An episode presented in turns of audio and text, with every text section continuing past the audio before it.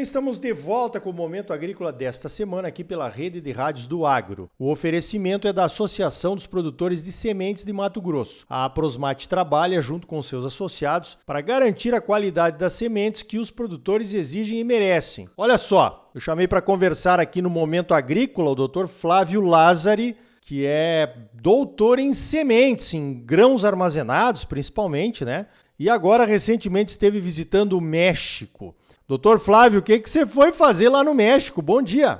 Bom dia, Ricardo. Bem, nós fomos fazer negócios. Nós fomos visitar as quatro maiores empresas de processamento de grãos mexicanas, duas de trigo, que detêm acima de 50% do mercado mexicano em trigo, e duas de milho, que também processam acima de 2, 3 milhões de toneladas de milho principalmente milho branco, para fazer a famosa farinha mexicana que entra nas tortilhas, ou, ou, ou na cozinha mexicana, ou no Tex-Mex, como se chama.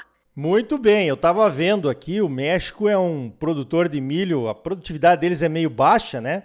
Mas a alimentação mexicana está baseada no milho, né, doutor? Além de baseada no milho, a alimentação mexicana ela é surpreendentemente variada e ela também tem uma forte base em frutos mar, porque o México tem mar dos dois lados, o Atlântico, no Golfo e daí o Pacífico. E o mercado de peixe deles é bastante, é bastante expressivo. Bacana, alimentação equilibrada, né? Agora os mexicanos, eles importam bastante milho dos Estados Unidos, principalmente. Eu estava vendo aqui 17 milhões de toneladas de milho que eles importam vem dos Estados Unidos. O México é o terceiro maior importador de milho do mundo. 1 milhão e 700 mil toneladas de milho vão aqui do Brasil lá para o México. E agora com essa proibição que eles uh, impuseram na questão do milho transgênico, principalmente para alimentação humana, isso vai mexer com esse mercado, né, doutor? Pois é, Ricardo, esse é um ponto bem, bem interessante, porque o México tem uma base genética de milhos nativos muito grandes. Eles têm lá de acordo com aquela foto que eu te mandei, aproximadamente uns 50 milhos que tem o seu, seu centro de origem lá. E esses milhos, como você mencionou, eles são de baixíssimas produtividade, mas o mexicano não quer transgênico na sua alimentação humana, ele não quer transgênico no milho branco, e ele consome praticamente 20 milhões de toneladas de milho branco. Agora eles estão aceitando o transgênico para alimentação ah, animal, para rações e para rações PET. O mercado PET mexicano também é muito grande, muito expressivo. Mas ah, e eles também estão perdendo áreas, áreas importantes de milho para a produção do agave, para a produção da tequila. A tequila deixou de ser uma bebida como era a cachaça aqui no Brasil antigamente, uma coisa de 2 dólares, 3 dólares a garrafa e hoje tem tequilas lá de 300 dólares, 500 dólares. E tem muita gente do exterior, principalmente da Califórnia, investindo, comprando áreas no México para investir na produção de tequila.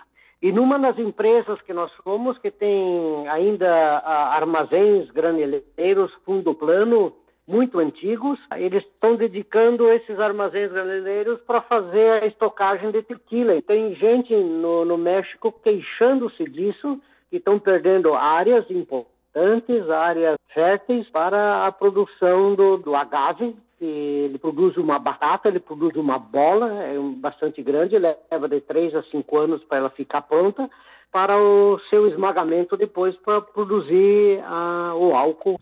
Olha que bacana, né? São histórias aí. O México é um, é um país enorme, né? O Brasil tem boas recordações a respeito do México na questão da Copa de 70, que afinal foi lá no estádio de Guadalajara, todos lembram disso, pelo menos os, os todos da nossa idade, né, doutor Flávio? Então nós temos, nós temos uma conexão aí com os mexicanos, né? Justamente esse pessoal das empresas de Guadalajara, que nós conversamos com ele, as duas grandes lá na parte de trigo e na parte de milho em Guadalajara, eles estão torcendo que achar que o Brasil seja sorteado para a chave de Guadalajara. É porque vai ter uma Copa do Mundo agora, né, lá no México, de novo. 2026. Vai ser no Canadá, nos Estados Unidos no México. O Canadá vai ficar com 10% dos jogos, os Estados Unidos 80% por causa da sua infraestrutura, e o México com cerca de 10% também dos jogos. E, e, o pessoal com quem a gente conversou lá, os colegas agrônomos, etc., estão torcendo que o Brasil seja sorteado para a chave de Guadalajara. É, tomara, né? Pode ser que a história se repita. Se bem que ontem, assistindo o jogo aí do Brasil com a Venezuela aqui em Cuiabá, acho que muita coisa tem que mudar para que a gente chegue a almejar um campeonato mundial de novo com essa nossa seleção aí.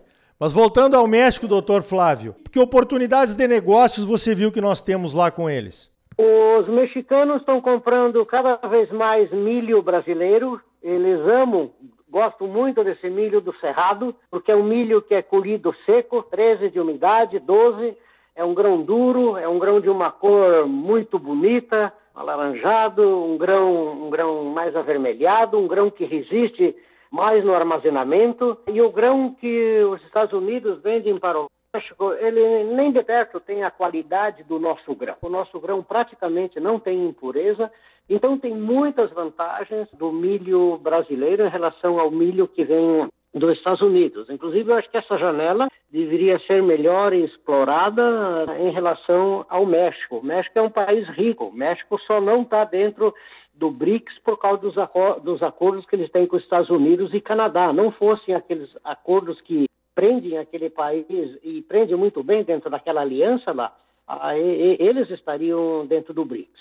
É importante isso. Agora o México fica no quintal dos Estados Unidos, né? Então é muito difícil, digamos assim, competir com os americanos para exportar alguma coisa para o México. É, a taxa de importação que eles pagam sobre os produtos brasileiros é muito alta, enquanto que a taxa de importação para produtos americanos ela é praticamente inexistente. É, mas é o livre comércio, né, dos Estados Unidos, México e Canadá, né? Essa estrutura que eles têm ali. Eu estava dando uma olhada aqui, doutor Flávio, nas questões das exportações de milho por estado para o México, né? 75,4% do milho que vai para o México é do Mato Grosso, 8,9% é do Pará, que está em segundo lugar, e os estados do Mato Piba ainda não representam praticamente nada nessas exportações, até porque não tem uma safra grande de milho, né? Depois da soja, como nós temos aqui no, no Mato Grosso. Agora, os principais portos de exportação, doutor Flávio, são justamente os portos do Arco Norte. Quer dizer que nós temos aí os mexicanos precisando de mais milho e poderíamos ter um, uma região, talvez produtora de milho não transgênico, para oferecer para os mexicanos aí no Mato Piba, hein? Sim, eles estão inclusive trazendo algum milho branco uh, da África do Sul e tem uma, um mercado grande dentro do México para, para o milho branco. É interessante ficar atento aos hábitos de consumo desses grandes consumidores de milho, para ver para que lado eles se direcionam. Já no milho amarelo, a, o nosso milho é superior ao milho americano em tudo, então acho que nós teríamos que melhorar o nosso marketing em relação às qualidades, a qualidade intrínseca do nosso milho amarelo. E quem enxergar a oportunidade, começar a trabalhar a questão também do milho branco. Eu acho que nós também temos condições de ter um milho branco também de, de altíssima qualidade. Muito bem, aí estão informações preciosas sobre essas oportunidades que o Brasil pode ter, né, de exportar mais produtos brasileiros para outros países. Para encerrar, doutor Flávio, eu sei que você foi lá dar uma olhada na questão das tecnologias de armazenamento dos mexicanos. O que, que você viu de oportunidade nessa área também? Os mexicanos, na questão de recebimento e armazenamento de grãos, eles meio que adotaram a tecnologia e as estruturas americanas. E eles se deram conta que eles não têm pessoas altamente preparadas para cuidar de toda essa produção agrícola deles. E também eles estão com uma pressão danada de mostrar que o produto armazenado deles ele é tratado de forma sustentável, com menos inseticidas líquidos, com menos fosfina. Uma das grandes empresas aqui de moagem de, de milho, que ele moe mais de 2 milhões de toneladas de milho branco, ele suspendeu completamente as, as aplicações de fosfina nos seus silos por demanda ah, do consumidor final que não quer aquele resíduo mesmo que o resíduo não seja tão significativo. Então, os consumidores, as indústrias de alimentos que utilizam aquela farinha, seja de milho branco, seja de milho amarelo ou seja de trigo, eles estão com protocolos muito rígidos em relação à sustentabilidade devido à demanda do consumidor final. E a gente às vezes tem dificuldade para entender e lembrar que muito do, da farinha de milho e da farinha de trigo, ela vai para um segmento de alimentação infantil, que é um segmento enorme, que é um segmento em que a mãe em que o consumidor, como consumidor, ela é muito cuidadosa para aquilo que ela vai dar para, para o seu bebê.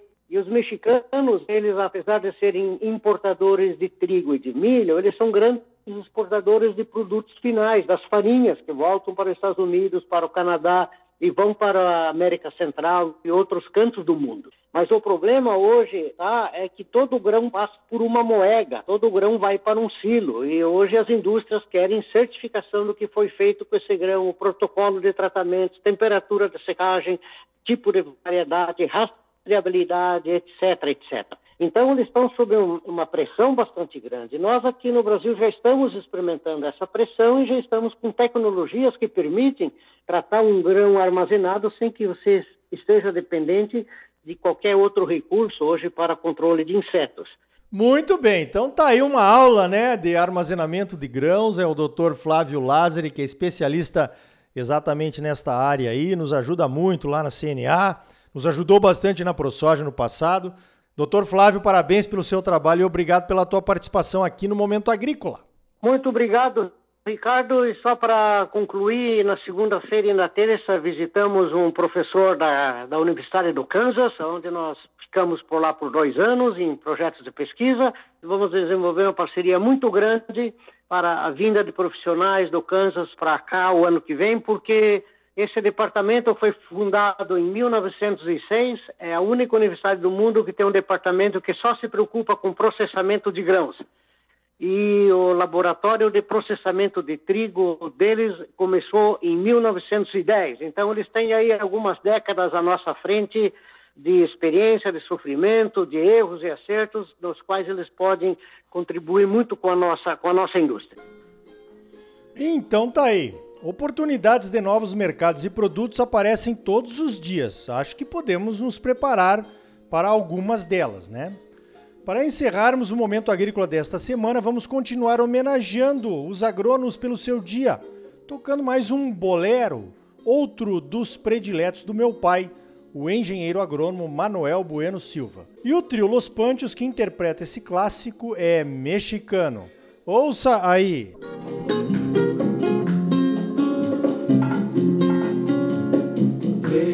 Bésame, bésame como si fuera esta noche la última vez. E aí, melhor dançar uma dessas girando pelo salão de rostinho colado? Ou um funkzinho moderno tendo que sentar até o chão, hein? Você sempre muito bem informado, ligado aqui no Momento Agrícola. A semente de qualidade é a base da ótima produtividade que todos buscamos. A Associação dos Produtores de Sementes de Mato Grosso, a Aprosmate, trabalha junto com seus associados para garantir a qualidade das sementes que o produtor exige e merece. Por hoje vamos ficando por aqui. Então até a semana que vem com mais um momento agrícola Mato Grosso para você. Até lá.